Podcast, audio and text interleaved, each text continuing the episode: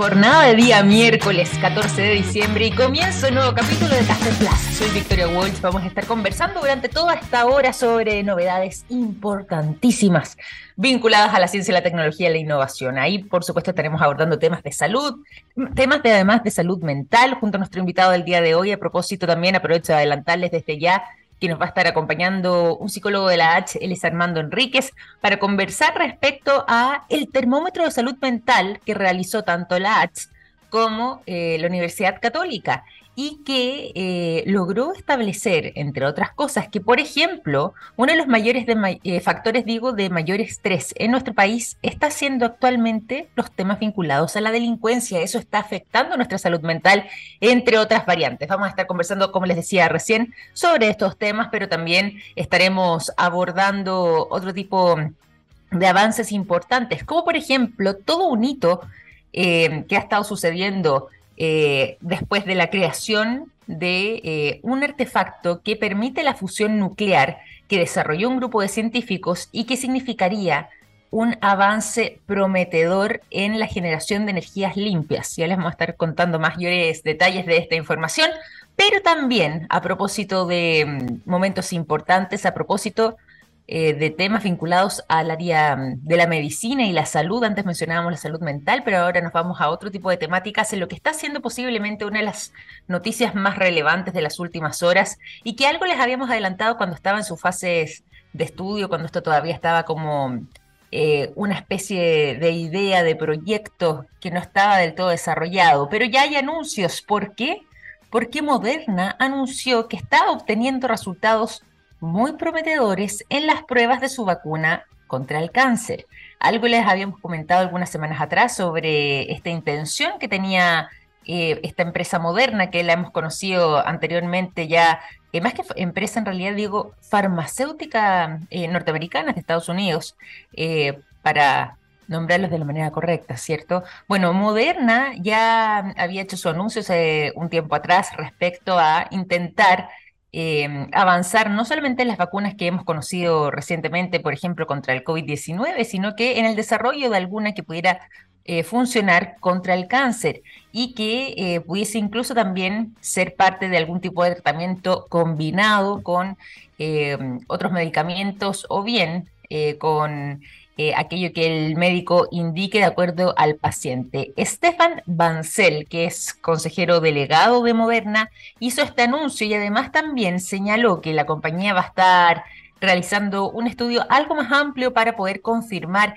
estos resultados que desde mm, el punto de vista de Moderna son muy prometedores y por lo mismo se van a agregar otros ensayos nuevos para otros tipos de cáncer. En este caso se añade Dentro de lo que va a ser estos ensayos y posteriormente estudios, eh, se van a añadir eh, cánceres vinculados, por ejemplo, a la piel, como el desarrollo de melanomas, así como también eh, posibilidades de ampliarlo a otros em, tipos de cáncer adicionales. Según explicaron, por medio además de un comunicado, el uso de la vacuna junto con el medicamento Keytruda logró reducir en un 44% el riesgo de los pacientes a recaer o incluso a fallecer cuando se utiliza el tratamiento mm, eh, que promete la vacuna, es decir, logra eh, por sí mismo, logra eh, alcanzar, digo, esta efectividad. Esto lo pueden ver y está muy detallado además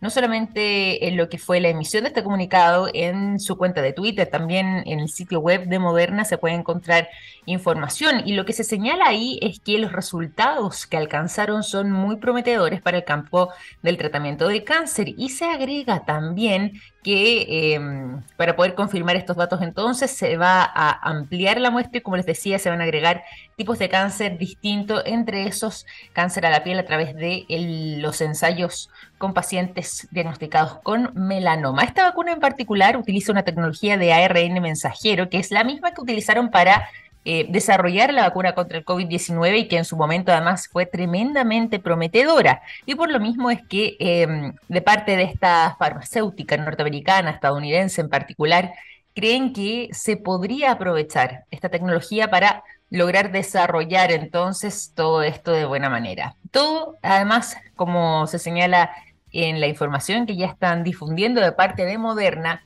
combinando la vacuna que contiene este ARN mensajero en conjunto con Keytruda, este medicamento que ha desarrollado MSD, conocida además como Merck en los Estados Unidos, para poder combatir precisamente algunos tipos de cáncer y que em, ha tenido un gran éxito, pero en trabajo conjunto con esta vacuna podría entonces tener estos resultados bastante prometedores. Se hizo un estudio con 157 pacientes, 14,4% de ellos sufrieron algún tipo de mm, efecto adverso vinculado con el tratamiento combinado frente además a un 10% en el caso de los que solo recibieron Keytruda, que es algo que van a tener que, por supuesto, eh, mirar con mucha atención de parte de la farmacéutica para poder perfeccionar todo esto, pero al menos desde Moderna, en conjunto con MSD, anunciaron ya que van a estar discutiendo los resultados con las autoridades reguladoras, el FDA en particular en los Estados Unidos, y que ya planean iniciar un 2023 en una etapa de estudio de fase 3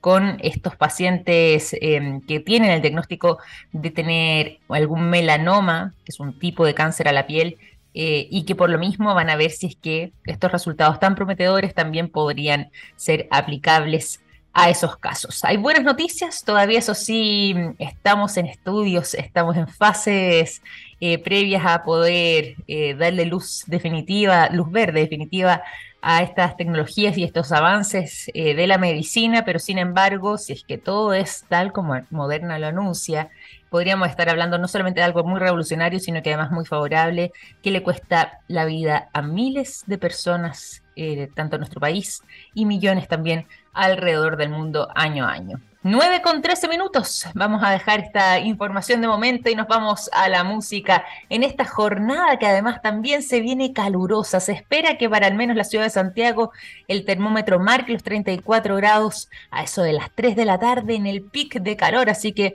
a prepararse para enfrentar este día y de momento los voy a dejar con sonido refrescante.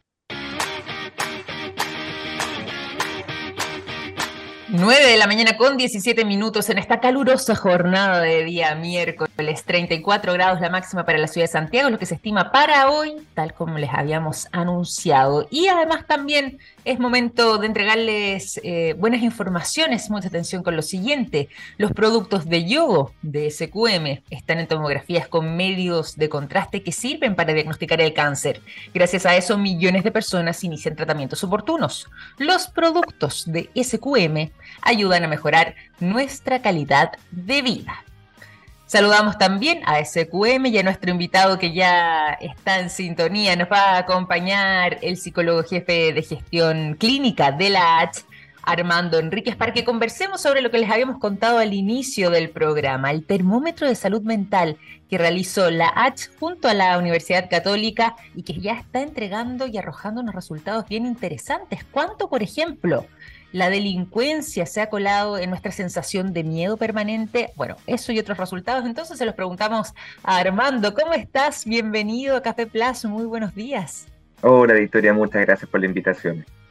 Gracias a ti además también por, por, participar en esta conversación. Nos llamó muchísimo la atención todo lo que ha sido los resultados de este sexto termómetro de la salud mental en Chile que realiza la en conjunto con la Universidad Católica, como decíamos antes, sexto porque ya está su sexta versión, ahora con la medición más reciente, y hay resultados que están bien llamativos, no sé si es que son tan distintos a años anteriores, ahí me puedes contar. Cuéntanos de partida en términos generales, eh, más o menos qué fue lo que arrojó este termómetro y hacia dónde va la temperatura, hacia dónde están los hotspots, los temas que más nos están preocupando hoy por hoy.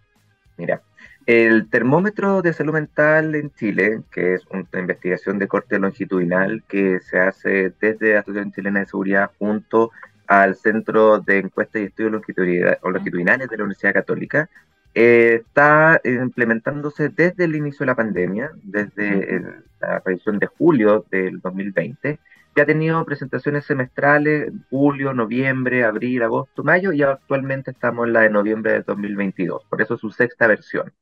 Y esta es una, una, investigación que ha ido aumentando en su muestra, cada vez más representativa, porque es una medición representativa de la población urbana de nuestro país, entonces los datos finalmente van a poder ser extrapolables a la población de, nuestro país. en la cual actualmente estamos llegando a las 3.000 personas que son encuestadas de manera aleatoria a través de encuestas telefónicas. Que todos mayores de 18 años, eso también es un dato importante. importante, sí. ¿Qué es lo que finalmente ha ido apareciendo como datos más relevantes? Tenemos que en términos generales eh, ha ido mejorando la percepción que existe sobre las problemáticas de salud mental y el malestar asociado. Ese es como el primer punto.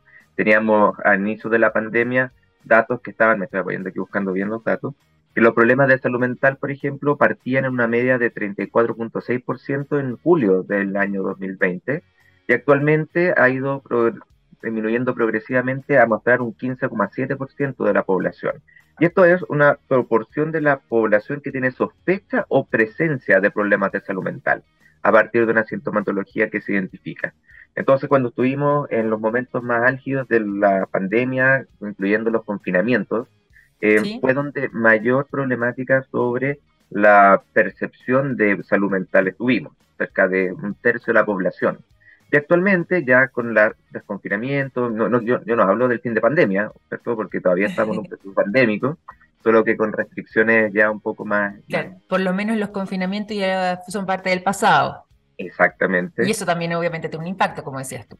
Y tuvo un impacto muy significativo. Ahí es donde la curva ya empezó a hacer los cambios más bruscos. Pensando en abril del 2021, donde habíamos 16 millones y medio de personas que estaban en confinamiento, en agosto de ese año, cuando ya bajamos a menos de 500 mil, de 32 a 23. Y actualmente estamos llegando a un 15% de, de esta problemática. Sin embargo, eh, son buenos números, son buenos números en la población en general, pero de, todas formas es un número significativo para no dejar, o más bien para mantener la preocupación sobre la salud mental de nuestra población. Cierto. Pasa algo bien significativo, y con, esto termino esta primera parte, que es que hay una discrepancia también en cuanto al género. ya, a ver, por género. Qué interesante eso. ¿Qué es lo que arroja ese resultado? Por ejemplo, en este mismo, en este mismo foco de los problemas de salud mental, bueno, y más bien transversal a toda la, a toda la, a toda la medición la, el género femenino tiene una prevalencia mucho mayor en torno a la problemática que el masculino. Entonces tenemos que, por ejemplo, si la media eh, entre ambos géneros es de 15,7, en, el caso de las mujeres aumenta a un 19.3 los problemas de salud mental y en los hombres disminuye a un 11.9. Entonces tenemos 8 puntos o 7 puntos y medio de diferencia entre hombres y mujeres, siendo la mujer la más afectada. Claramente. Oye, ¿qué, mm, Qué importante además hacer ese punto eh, y qué relevante. Hay otros eh, eh, resultados que también nos han llamado la atención y que hemos estado mencionando al inicio del programa y lo que mm, conversábamos nosotros también fuera de micrófono. Qué increíble cómo la delincuencia se ha estado colando en distintos frentes, incluidos los temas de salud mental. ¿Es el miedo a la delincuencia lo que hoy por hoy más nos estresa como chilenos?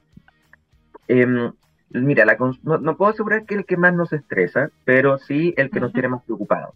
Porque finalmente la pregunta frente a, los estresores, que fue una variable que se introdujo en la tercera medición, queríamos ver si es que el contagio tenía algún impacto en relación a los otros estresores que pudiesen haber en el medio ambiente de, las personas. Y encontramos que el contagio fue el segundo, dado que el primero fue ser víctima de delincuencia. Y esa pregunta o la que se consulta directamente, si en los últimos siete días se ha sentido altamente estresado al pensar en. Y ahí tenemos que siempre, desde la cuarta, desde la tercera hasta actualmente, ser víctima de delincuencia ha estado rondando entre el 70 y el 66% de, de, de personas que lo declaran como el mayor estresor. De ahí tenemos otros que han ido cambiando levemente, que tenemos las proyecciones económicas actualmente como el segundo punto, eh, y el primero que había sido el escenario, eh, entonces, ser víctima de delincuencia, proyecciones económicas como segundo factor más preponderante, y tenemos también los cambios sociopolíticos que tuvieron una disminución de la última a la, a la actual, dado que en, la, en mayo del 20, de este año todavía estábamos en el escenario de, del eh, antes del plebiscito de salida, plebiscito de salida, entonces aparecía como el segundo lugar. Entonces, tenemos esos tres factores, pérdida del empleo ya baja bastante a un 29%, y el contagio es el que una disminución más significativa ha tenido, de ser el segundo factor estresor en abril del 2021, nuevamente, escenario de máximo confinamiento, actualmente tenemos que un 21% de la población lo, manifiesta como el mayor estresor. Entonces, uno de cada cinco personas no me está declarando, mientras que dos de tres están declarando la delincuencia como el principal factor estresor. Qué interesante de todas maneras estos resultados y de qué manera se puede abordar eh, esto con una mirada un poco más positiva pensando en em, la manera en que tenemos para enfrentar todo esto. ¿Tenemos las herramientas suficientes además para poder hacernos cargo de eh, estas situaciones que ya sea nos preocupan, nos estresan eh, o afectan directamente nuestra salud mental para poder sobreponernos ante ellas? Hay, mm, bueno, en torno al, tema de la delincuencia lo hemos estado analizando internamente como para poder brindar esa, una respuesta efectiva a esta pregunta, nos la hemos planteado. Eh, sin embargo, el tema de la delincuencia, al ser un fenómeno multifactorial, en donde existe ciertos niveles de control que podemos nosotros implementar para poder manejar esta situación, se vuelve un poco más complejo. No quiero decir que no se pueda hacer nada, pero finalmente también escapa un poco del escenario. Em, lo, lo, que nosotros podemos sugerir no dista mucho en torno a, a una mirada de, ansiedad generalizada, por ejemplo, revisar cambios en las rutinas que podemos tener nosotros como personas, anteponiéndonos a la exposición al riesgo, em, manejar un poco la, la información. Esto, es muy relevante, esto hay harto control por parte nuestra, que es manejar el acceso a la información y finalmente esta, estos datos tienden a ser la percepción que tenemos frente a un fenómeno.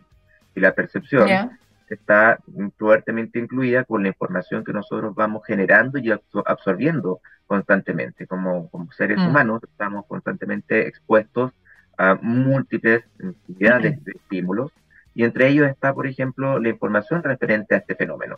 Y si cada, cada eh, pauta editorial va a tener una marcada agenda y una mirada frente a un fenómeno. Entonces, estamos constantemente bombardeados de que estamos siendo asaltados, de que tenemos una alta tasa de probabilidad de, de, ser eh, afectados por la delincuencia o que son gravemente o fuertemente eh, violentos los casos, nos hacemos la idea de un fenómeno el cual finalmente con él vamos a interpretar el mundo. Entonces, es por eso que invitamos a que una de las situaciones más importantes es poder cuidar el concepto de la información, porque puede que no nos llegue la información fehaciente, que sea la objetiva. He conversado con otro, en, otras instancias, con, otro, otras personas, en donde me comentaban que los datos de, de, objetividad de la delincuencia han sido menores, pero la percepción sobre el fenómeno sigue siendo alto y sigue siendo preocupante. Entonces, mm. ahí es donde uno tiende a invitar a que la información sea lo más objetiva posible, de que la información sea la más de fuentes confiables, que de todas formas, si estamos expuestos a este fenómeno, mantengamos ciertos niveles de conductas preventivas para poder disminuir la exposición, pero existe una alta cantidad de, de, espacios de mm. este fenómeno que no está bajo nuestro control. Entonces, y aquí, no, y, es interesante además porque también se cruza con algo que tú nos mencionabas antes cuando nos fuimos entrando en las temáticas que más eh, nos tienen, son agentes estresores, que más em, ansiedad nos generan también. Y ahí, ¿qué tan importante, quería preguntarte, son, eh, y un poco vinculado con la pregunta anterior, son eh, los entornos, son las redes, son la familia, las relaciones familiares, quizás el lugar de trabajo, los compañeros, los jefes, eh, el entorno donde finalmente cada uno se va moviendo y con quienes nos vamos relacionando. ¿De qué manera eso también tiene un impacto eh, a nivel emocional y cómo esto puede aligerar quizás o por el contrario, ser finalmente un agente estresor, te lo pregunto, ya que también mencionabas en algún momento lo que estaba vinculado a al trabajo, a, las fuentes de trabajo en sí mismo y que se cruza con la satisfacción eh, laboral, pero me imagino que en el ámbito personal también hay algo importante ahí que hacer. Nuestro estudio pudo recoger algo muy significativo de lo que tú estás comentando en este minuto, en este minuto que tiene que ver con las redes. Y aquí, lamentablemente, no, no son buenas noticias las la que te quisiera comentar, porque realmente tenemos que, dentro de la vida social, los vínculos con otros que recoge el estudio, la soledad es uno de los fenómenos mm. que más destacamos junto a las tasas de depresión o la sintomatología depresiva, disculpa, y a la sintomatología de ansiedad generalizada. La soledad se ha mantenido estable en torno al 20%. Muy, ah, muy alto. De soledad. Y aquí la pregunta es, alto, más bien, que reporta altos niveles de soledad, donde la pregunta, la alternativa dice frecuentemente se siente aislado o excluido por los demás, o que le falta compañía. Y esta se ha mantenido estable desde inicios del termómetro en un 18% en confinamiento, pero ahora ya en noviembre está marcando un 21% en la media. Entonces, los vínculos con otros son fundamentales, pero tenemos que uno de cada cinco personas de, la, nuestra población eh, está declarando que frecuentemente se siente aislado o sola. Y, es un punto sumamente importante para el cuidado de la salud mental. Somos seres sociales, los seres humanos somos seres sociales. Nos, nos, definimos como sujetos individuales en relación con otros y formamos comunidad. Entonces tenemos que uno de cada cinco de estos grupos, de personas de, de un grupo, siente que no es parte de, o que no se siente, que se siente mm. excluida, que no quiere hablar. Y nuevamente, lamentablemente, las brechas de género vuelven a, marcar un punto, porque las mujeres de este 21% suben a 24.8%. Entonces, de uno de cada cinco que son la población eh, general, una de cada cuatro de las mujeres de nuestra población se siente aislada y sola, mientras que el hombre baja a un 17.2. Y ahí, sí, perdón. Y, y ahí es donde, por ejemplo, hemos podido hipotetizar que la, y con datos que también nos arroja nuestra encuesta, que finalmente las personas que están ocupadas dentro del ámbito del trabajo muestran menores resultados en cuanto a la prevalencia de enfermedades eh, de salud mental. Y eso da cuenta de por qué existen otros vínculos, otros lazos, existe espacio donde socializar, mientras que la mujer en nuestra sociedad aún, lamentablemente, tiene marcados roles y el hombre no ha tomado las responsabilidades de la coparentalidad o los quehaceres, el cuidado de otros, que sigue siendo sí. cargado en la mujer, en el concepto de cuidadora. Entonces, la mujer todavía en nuestra sociedad tiende a tener este vínculo más aislado y segregado con, con otros espacios de, de, comunicación y de vínculo. Entonces, también ese es uno de los puntos importantes que lo vinculo con tu consulta espacios de trabajo son factores protectores, ¿cierto? Entonces, mm, vincularnos con otros son factores protectores y tenemos uno de cada cinco personas en nuestra mm. población que se siente aislada y sola, altamente aislada. Y muy desoladora además esa cifra, porque es una cantidad muy importante, un 20% es, es, muy, es muy grande y ahí también hay un, un llamado a atención que podemos hacernos cada uno respecto a la manera en la que quizás... Eh, estamos también nosotros contribuyendo a generar eh, que sean tantas las personas que estén o atravesando esta realidad o sintiéndose así. Eh, ahí eh, es bueno visibilizar precisamente a través de este tipo de termómetros, como en este caso que, que desarrolló ustedes a través de la H en conjunto con la Universidad Católica, para poder visibilizar estas realidades que muchas veces no somos conscientes y que pueden ser muy desgarradoras y que están afectando directamente nuestra salud mental también. Por lo mismo, también para mm, quienes se van sumando a nuestra sintonía, les cuento que durante esta mañana estamos conversando sobre el termómetro de salud mental de la H con la Universidad Católica. Lo estuvieron desarrollando en esta sexta versión. Em, salieron resultados tremendamente mm, eh, reveladores, eh, cuáles están siendo actualmente, por ejemplo, eh, algunos de los agentes estresores que más nos están afectando, la delincuencia, curiosamente aparece por ahí, bueno, también todo lo que tiene que ver con la situación económica eh, dentro de, algunos temas de preocupación, pero no deja de llamar la atención el dato que mencionábamos recién, también qué tan importantes son, como conversábamos recién, las redes, em, los ambientes laborales y el hecho de poder pertenecer finalmente, ya sea em, a algún lugar de trabajo, porque puede ser eh, un protector en lo que tiene que ver con temas de salud mental, precisamente porque ahí también se van generando algunos vínculos y redes. Por lo mismo es que estamos junto a Armando Enríquez, él es psicólogo jefe de gestión clínica de la H, que ha estado conversando con nosotros. Nos van quedando algunos minutos, eh, Armando, y por lo mismo quería preguntarte, ¿qué más eh, podemos destacar dentro de los resultados que eh, te llamen la atención? Y bien, ¿cómo podemos, algo que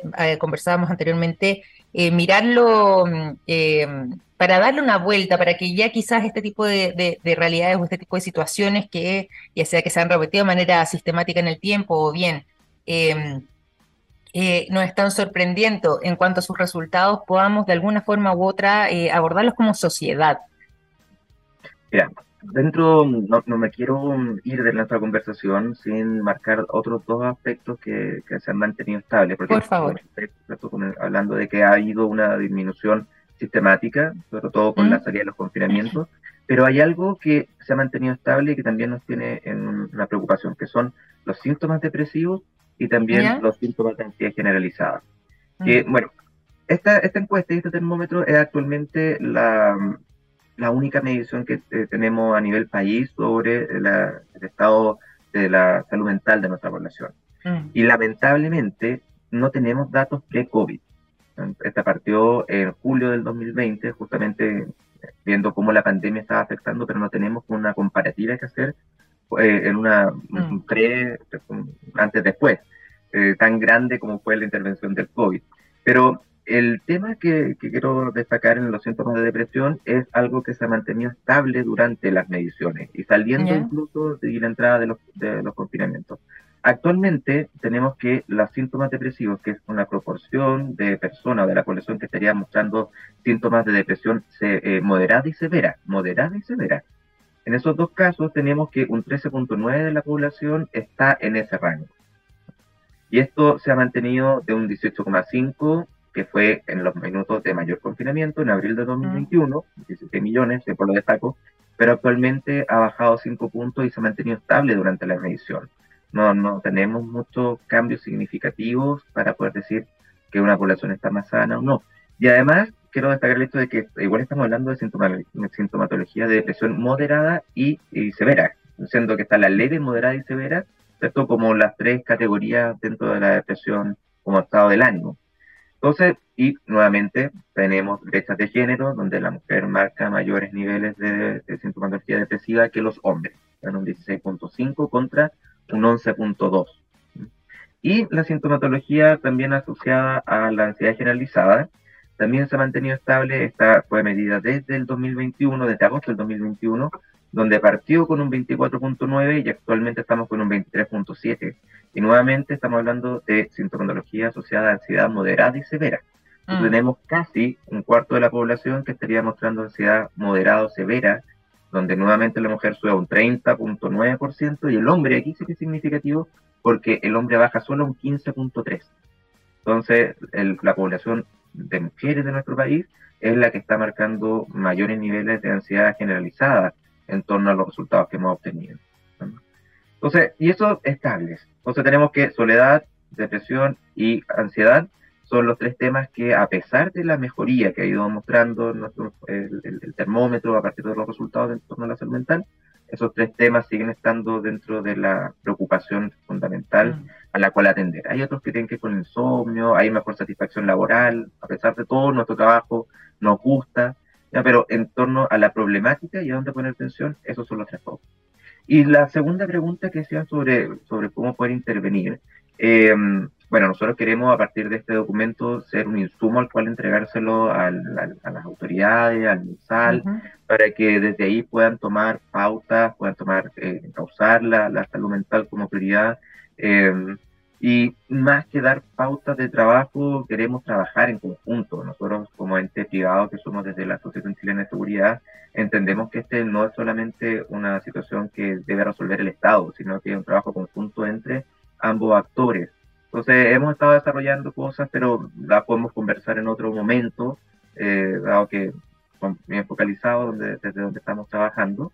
Eh, pero hay oportunidades. Finalmente queremos plantear el hecho de que hay muchas oportunidades a partir de la información que se ha ido recogiendo y en esta apertura que ya tenemos del, confinamiento, de las distintas situaciones que estamos viendo en torno al COVID. Ojalá podamos poner el foco como sociedad y entender cosas. Aquí hay cosas tan sencillas como las que planteas tu Victoria, del hecho de, de preocuparnos de un otro. Por ejemplo, mm. en el aspecto de la soledad, si queremos trabajar en un nivel eh, micro, podemos estar dándonos cuenta de cómo está nuestro entorno, podemos estar para el otro, en una lógica de, una presencialidad em, y, un estar activo para el otro, una escucha activa con las otras personas, eh, prestar simplemente atención a lo que nos dicen, eh, podemos vincularnos, preguntarles si estamos bien. Em, hay cosas que desde la particularidad podemos hacer. Y lo que siempre hemos dicho en, la minuto, en el minuto que las acciones o las actividades que uno está desarrollando y que ya no logran responder a las demandas que tenemos en el medio, la invitación siempre es que busquen apoyo en la salud mental. Aquí tenemos psiquiatría, salud mental, otro tipo de terapias alternativas también. Entonces tenemos varios frentes de dónde hacerlo. Ah. Eh, entonces, si ya se ven sobrepasados, la invitación siempre es que busquen la, ayuda profesional en torno a la salud mental. Totalmente. Armando, para ir finalizando, ¿dónde podemos encontrar para quienes estén interesados y quieran adentrarse en mayor profundidad en los resultados entonces de este termómetro de salud mental HUC? ¿Dónde lo, podemos encontrar? Disculpa, te interrumpí. H.cl, H.cl, ustedes ingresan a nuestra página web, lo pueden encontrar, también está bien disgregado en todas las redes sociales, nos lo pueden solicitar también a través de las mismas páginas para ser enviado directamente y les dejo la invitación también a nuestra a este programa que, que, le, podemos conversar en otra oportunidad, pero es h.cl slash salud, que ahí nosotros también estamos teniendo algunas iniciativas para poder apoyar a la, a, la salud pública en torno a la salud mental. Perfecto, allí también eh, para quienes estén interesados, quieran obtener más información, quieran leer y ver en detalle entonces lo que fueron los resultados de este sexto termómetro de salud mental HUC, lo pueden encontrar ahí como señalaba Armando. Y te quiero agradecer también por esta conversación por contarnos además de estos resultados y por esta reflexión que también hacemos en torno a eh, precisamente lo que arroja este termómetro de salud mental tan necesario, tan importante y es un tema que muchas veces dejamos relevado y que es fundamental también para el buen funcionamiento eh, no solamente de, de, cada individuo, sino que también de las sociedades. Así que nos vamos a quedar con esta idea y te quiero agradecer además Armando por esta conversación. No, muchas gracias a ti, Victoria, por estos espacios. Muy agradecido, un fanático de la ciencia. Se agradecen estos espacios también de divulgación. Nosotros encantados acá siempre estaremos disponibles también. Armando Enríquez, psicólogo jefe de gestión clínica H, conversando con nosotros durante esta mañana de día miércoles 14 de diciembre. 9 de la mañana con 45 minutos, momentos de contarles lo siguiente. Hay productos que nos han acompañado toda la vida, como el yodo, presente en el área de la salud, el nitrato de potasio en la industria de la alimentación, las sales solares en energías limpias y el litio en la electromovilidad. Los productos de SQM ayudan a mejorar nuestra calidad de vida. Les cuento también otras informaciones relevantes, algo les habíamos adelantado. Estamos atravesando un verdadero hito científico, un momento histórico. ¿Por qué? Porque fíjense que eh, la fusión nuclear que realizó eh, un grupo de investigadores en el Laboratorio Nacional Lawrence Livermore en California ya está eh, marcando todo un prometedor avance respecto a lo que podría ser el futuro de la energía limpia. Es decir, posiblemente por aquí vayan los pasos a seguir eh, cuando estamos hablando de este tipo de energías diferentes, energías limpias, energías que tienen un menor impacto y que por supuesto contribuyen al bienestar de nuestro planeta. Todavía quedan décadas de desarrollo, han señalado los científicos, pero... Eh, de desarrollo, además para lo que tiene que ver con su implementación comercial. Pero por lo menos ya hay un logro que fue anunciado eh, hace tan solo algunas horas atrás y que eh, es que esta fusión nuclear podría efectivamente generar energía, no solamente que sea limpia, sino que además sea barata, es decir, eh, a un costo económico bastante reducido, lo que por supuesto la haría viable y fácil de aplicar, a diferencia de otros avances significativos que hemos tenido, pero que el costo es muy elevado y que se hace difícil poder prever que puedan ser implementados. En este caso, al menos, esta, existe como posibilidad. Se trata de este verdadero hito científico entonces que fue anunciado eh, de parte de los expertos que estuvieron trabajando, como les decía recién, en este laboratorio en California y que lograron generar por primera vez una reacción de fusión nuclear con ganancia neta de energía, es decir, que produjeron más energía que la que habían utilizado en el proceso. Recordarán ustedes parte de los ensayos en su momento que estuvimos conversando con Gabriel León, eh, a quienes nos escuchan esto ya hace algunas semanas atrás y que estábamos mirando esto con mucha atención y muy interesados. Bueno, este es justamente el momento en el que ya conocemos los resultados. Una hazaña donde se implementaron además cerca de 190 láseres eh, diferentes, todos contra un objetivo eh, del tamaño de una mm, cabrita, una palomita de maíz.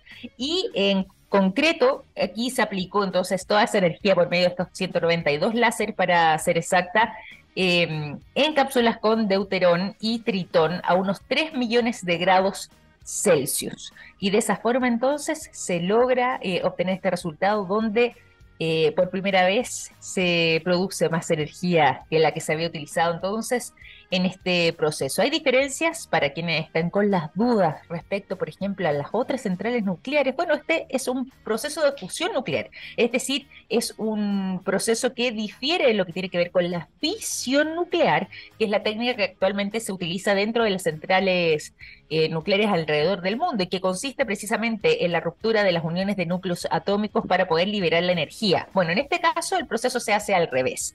Implica que se fusionen dos núcleos livianos, por eso estamos hablando de fusión y no de fisión, y estos dos núcleos serían de hidrógeno, por ejemplo, y eh, se crea así uno pesado, podría ser el helio, y de esa manera entonces se libera la energía. Muy parecido al proceso que podemos relacionar eh, a los astros, particularmente el Sol, sin ir más lejos, las estrellas realizan un proceso parecido para poder generar su propia energía. En este caso en particular, al revés que la fisión que utilizan las centrales nucleares, la fusión no conlleva riesgos de accidente nuclear. Esto es muy importante, porque eh, si existiera algún tipo de fallo en el sistema, no ocurren estas grandes explosiones o estas grandes catástrofes que hemos sido testigos a lo largo de la historia en distintos lugares del planeta, sino que sencillamente en un caso como este, donde existe fusión, la reacción sencillamente se detiene. Es bastante menos peligroso. Además, también la fusión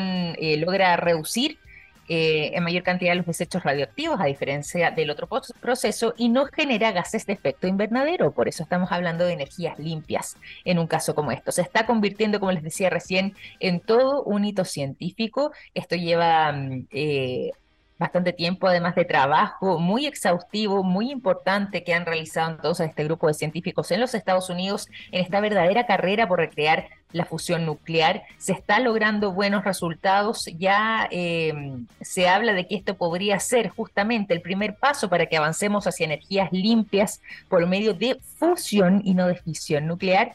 Eh, y tal como la estaba desarrollando este grupo de expertos en el Laboratorio Nacional de Lawrence Livermore en California, Estados Unidos, lo que se ha convertido y ha sido llamado también por parte de la prensa especializada en el santo grial de la producción energética a nivel global. Eso sí, aclarar lo que les mencionábamos antes, eh, en este caso en particular, tal como lo han señalado también los expertos, su comercialización podría tardar algunas décadas. Es decir, esta tecnología tan avanzada no necesariamente va a estar disponible para todos en un futuro cercano. Quizás esto nos tome a lo menos 10 o 20 años en poder ser implementado y de manera masiva quizás un poco más eh, alrededor del mundo. Pero por lo menos, ya que estamos en un punto crítico, este viene siendo un tremendo eh, avance, digo, un progreso enorme y que podría contribuir entonces en la generación de energías limpias pensando en nuestro futuro.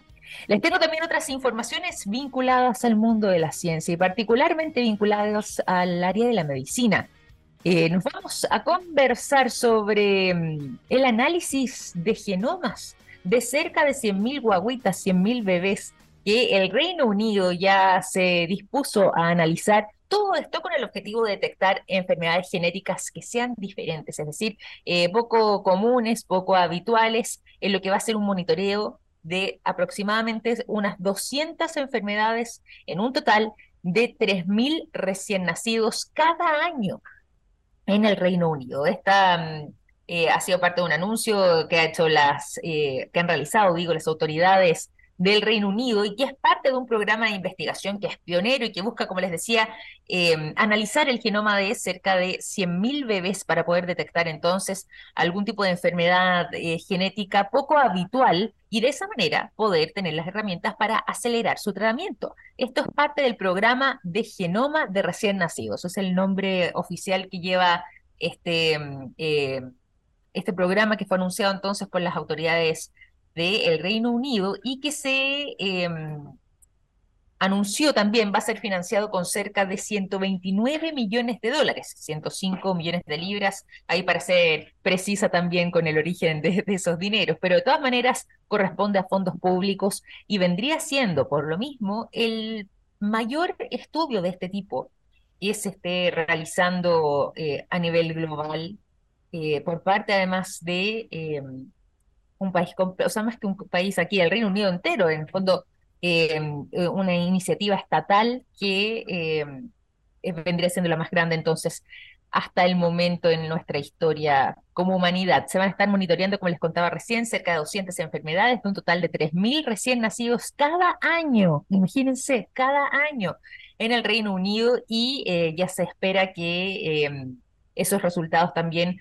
puedan estar disponibles para todo lo que tenga que ver con equipos médicos y poder prevenir o bien acelerar algunos tratamientos en caso de encontrar algún tipo de anomalía. Solo van a estar examinando afecciones que sean tratables y observables en la primera infancia, según eh, han explicado de parte del Departamento de Genomics eh, England, donde eh, se están desarrollando estos trabajos por medio de la gestión del Ministerio de Salud británico y que ha causado también algo de controversia respecto a lo que podría ser la privacidad también de estas informaciones y, por supuesto, eh, la manera en que pueden ser abordados o incluso en caso de eh, desarrollar alguno de estos eh, recién nacidos, alguno de estos bebés, quizás algún tipo de patología, bueno, cómo se va a hacer ese tratamiento, cuánto además habrá de la privacidad de esa persona, de qué manera podemos garantizar también que la utilización de esa información se haga de manera correcta, que no quede disponible, por ejemplo, para cualquiera, cuánto hay respecto a la reserva de los diagnósticos médicos, en fin, un tema que ya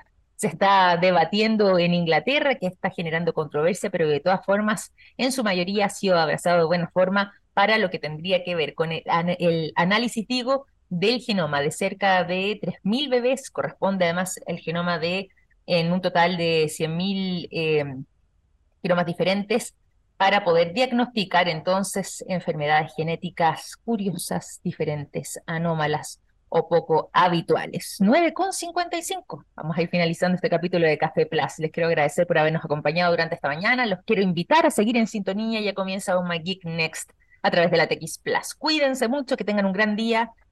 Chao, chao.